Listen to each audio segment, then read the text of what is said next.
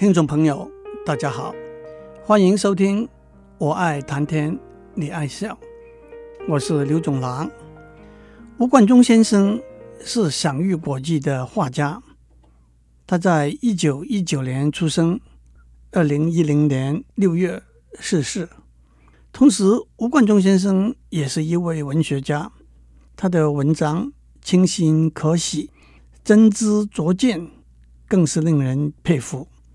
在过去两个礼拜，我为大家介绍吴先生的散文集《吴带当风》里头的文章。第一篇我介绍的题目是《横战生涯五十年》。横战是车作战的意思。很多时候，正作战得承受前面和后面同时俱来的冲击力，不容易承受得了。横作战。不但可以避免首当其冲的压力，也可以从了解、体会而达到折中平衡的效果。吴先生说，在他五十年的艺术生涯里头，他横站在中国和西方、现代和传统中间。的确，吴先生的艺术风格和理念就是油画民族化、中国化现代化。接下去，我就用“横站”这个词作为我在这本散文集里头选择出来和大家分享的文章的脉络。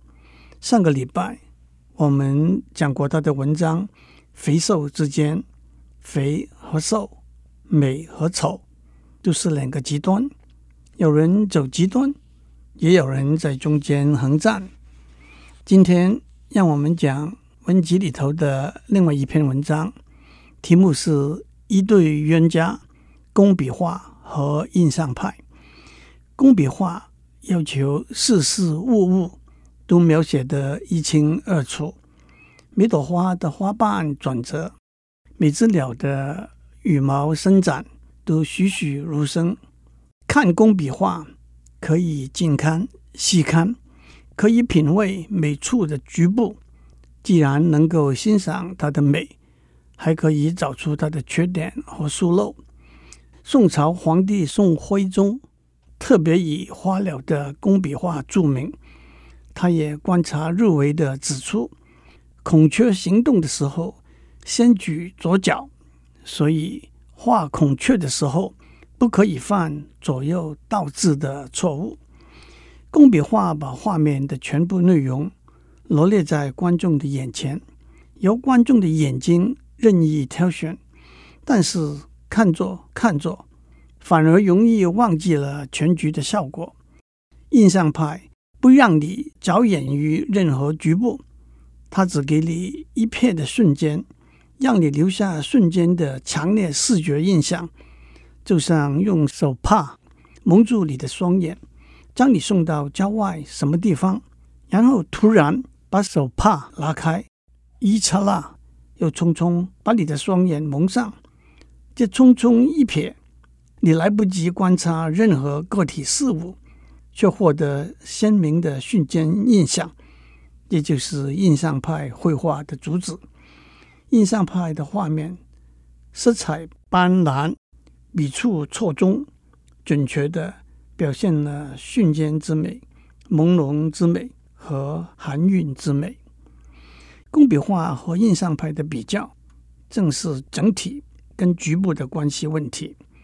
在绘画里头，整体与局部本来应该统一，但是却常常相互抵触、矛盾。有一个观点是先追求精致，再追求广大，那就是先把局部都画得精致了，才能达到全面的广大效应。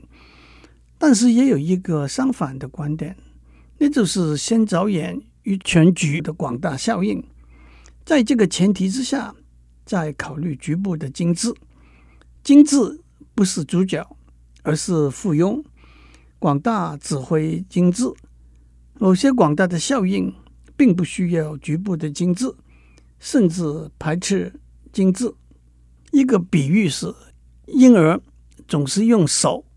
指这个，指那个，因为他只注意到所见到的孤立的物体，能够着眼于物与物之间的相互关系和影响，还得靠智慧的发展和经验的累积。中国的八大山人和法国的马蒂斯的作品就是例子。他们舍弃经纬，而突出广大的气势。八大山人是明末清初的一位画家、书法家。他原来的名字是朱耷。他的画笔墨简练，大气磅礴。他的画主张省，有时候满幅大纸，只画一只鸟。或者一块石头，寥寥数笔。他的花鸟通过象征寓意的手法，用夸张奇特的造型，使画中的形象突出。马蒂斯是二十世纪最伟大的艺术家之一。他对色彩的运用，不论是缤纷鲜艳，还是简单纯粹，无人能出其右，被誉为色彩的天才。他有些作品在大幅的画面上，用极简单的内容、极简单的形体和仅仅几种纯粹的颜色。一个例子就是他的名作《跳舞》。在他的画里头，人头只是一个椭圆形。他说：“只需要用一个符号去引发，而不需要用嘴巴、眼睛去强迫别人去想。”这是一张脸。回过头来，在艺术上，广大而又精微的杰作也不少。举两个例子来说：明朝工笔画家吕纪的《残荷鹰鹭图》里头，苍鹰在高空中上下俯冲；鹭鸶仓皇躲入荷叶芦苇里头，张嘴尖声鸣叫，扑翅腾窜。却又惊动了原来栖息在水面的两只野鸭，东歪西倒的芦苇荷叶，更增加一份动荡不安的情绪。第二个例子是意大利文艺复兴时期画家波提切利的名作《春》。在这幅画里头，维纳斯女神是代表生命之源的女神，她走过的路上，万物萌发。鲜花盛开，在她头顶处飞翔，手拿着爱情之剑的是小爱臣丘比特。维纳斯女神的左手边是风神，她拥着春神，春神又拥着花神。被鲜花装点的花神向大地撒着鲜花。维纳斯女神的右手边是三位象征华美、贞洁和欢悦的神。他们手拉手，翩翩起舞。他们旁边拿着和平之杖的是天皇宙斯的特使爱马仕。这是一幅以大地回春、欢乐愉快为主题的画。可是画里头的人的神态，却又似乎笼罩着一层春寒和哀愁。工笔画和印象派是绘画里头的一对冤家。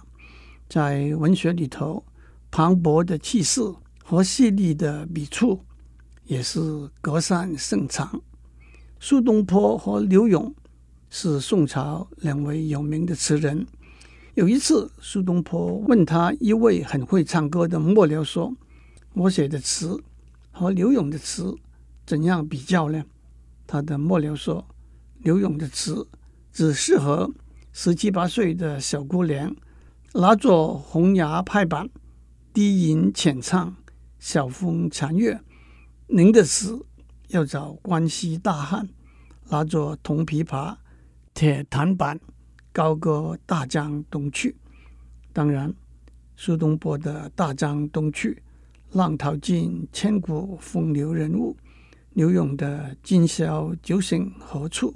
杨柳岸，晓风残月，都是不朽的名句。更推而广之，做人做事要高瞻远瞩，要建立一个大格局，要有大魄力、大手笔，但是同时也要严谨、周到、小心、慎密，肥和瘦美和丑，工笔画和印象派，大格局和小心谨慎，都是极端。但是何尝不也可以横站在这些极端的中间？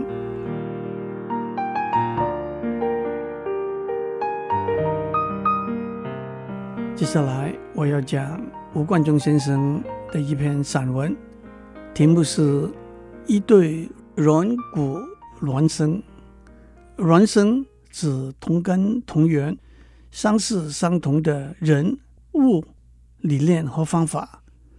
软骨是指他们需要相依相靠，但是更可以相辅相成。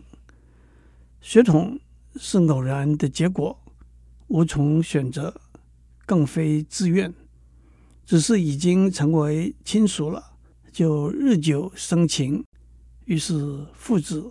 兄妹、子子孙孙被关联在一条无形，但是其实并不牢固的脉络里头，因为它不可能符合和适应每个人在社会生活发展中不断的变化。传统是扩大了的血统，血统里头有真情，也有假意；传统里头有精华，也有糟粕。友情并不是一厢情愿，而是经过长期相互了解和考验的结晶。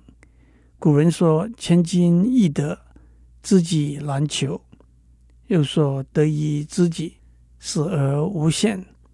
但是，正如孔子在《论语》里头说的：“益者三友，损者三友。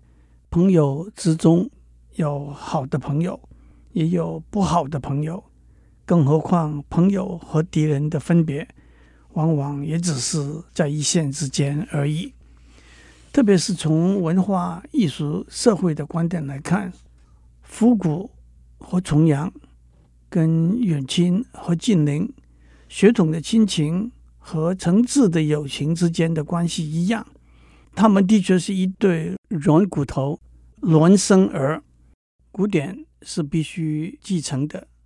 西洋是必须吸收的，故国和外国一样，都混杂着精华和糟粕。精华和糟粕必须选择的继承和吸收。用灯笼和剪纸来抗拒毕卡索，用顺口溜、火星文来取代李白、杜甫，都是愚昧的选择。吴先生有一篇。题目是“成竹”和“灵犀”的文章，有两句成语：“成竹在胸”和“灵犀一点通”。北宋时代有一位著名的画家文同，他特别擅长画竹子，他常常到竹林里头观察，欣赏竹子的生态。所以，当他要画竹子的时候，他心中已经有了具体的构图、形象。和笔法了，成竹在胸的意思，就是做事处理问题的时候，心中已经有了清楚固定的主张和做法。按照古书的记载，有一种溪流叫做通天溪，它的感应灵敏，所以叫做灵犀。现在“灵犀”这个词就代表人和人之间。思想和理念的相通和呼应。李商隐有“身无彩凤双飞翼，心有灵犀一点通”这两句诗。从艺术创作的观点来说，在胸有成竹的情况之下诞生的作品不会太失败，但是也不容易有神来之笔。灵犀却是一种灵感、感觉、感受。难于捉摸，但是它都像蠕动的胎儿，令母亲坐卧不安。分娩的母亲不知道胎儿是男是女，是肥是瘦，是美是丑，甚至也许是畸形的怪胎。当作者心有灵犀的时候，就感觉到非创作不可。正如胎儿蠕动的时候。母亲就感觉到要分娩了，但是灵犀比胎儿更难预测。从感受转化为形象，这种创作的过程跟成竹在胸的老规矩就大不相同了。吴先生还有一篇相似的文章，题目是“速写和怀孕”。他把速写看成他艺术创作怀孕的过程。他说：“速写写形、写神、写情，捕捉素材，捕捉感受，捕捉构思、构画。速写寻寻觅觅，在大自然里头发现美，因为美是一种感觉。”它虽然在物象中闪光，但往往又被无杂的物象所掩蔽，故此时隐时现。作者在无杂的物象中提出美的精灵，必须动手术，移花接木，移山倒海。吴先生说：“书写似乎就是他手中的手术刀，锋利而方便。”他的作品的构思和构图多半先在书写中成型、怀孕，身处在大自然中，让艺术的创作欲肆意发挥，感觉中夹杂着错觉，错觉就是带着感情的眼所看到的美的形态。离开大自然的现场，回到室内，在照片和资料中。再也找不到这珍贵的错觉了。历来，他是在书写中紧追自己的错觉的，怪不得吴先生多年来孕育了、产生了那么多又白又胖的大娃娃。吴先生的另外一篇文章，题目是《拖泥带水和干净利索》。首先，干净利索和干净利落。两个词是通的，做事情要干净利索，那就是有条有理，不延宕。反过来，做事情不可以拖泥带水，因为那就是不干脆，不得要领。但是从艺术的观点来看，作画技术上要求干净利索，排斥拖泥带水，但是干净利索的画面。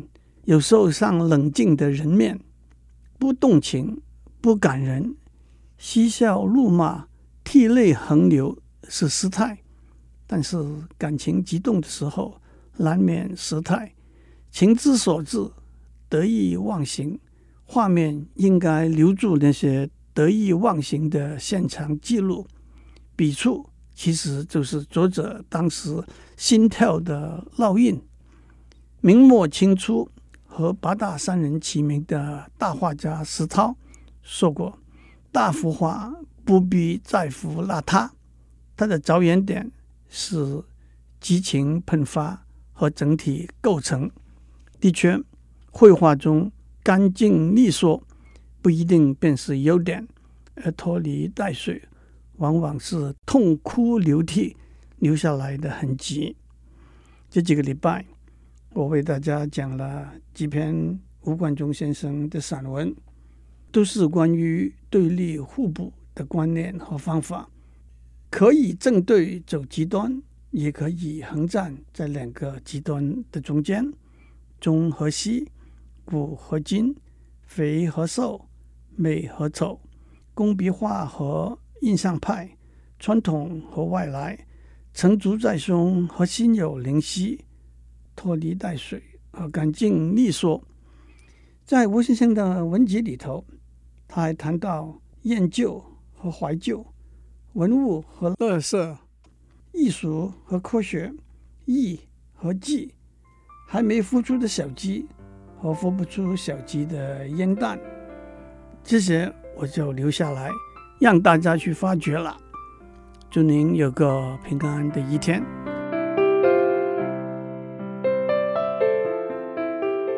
以上内容由台达电子文教基金会赞助播出。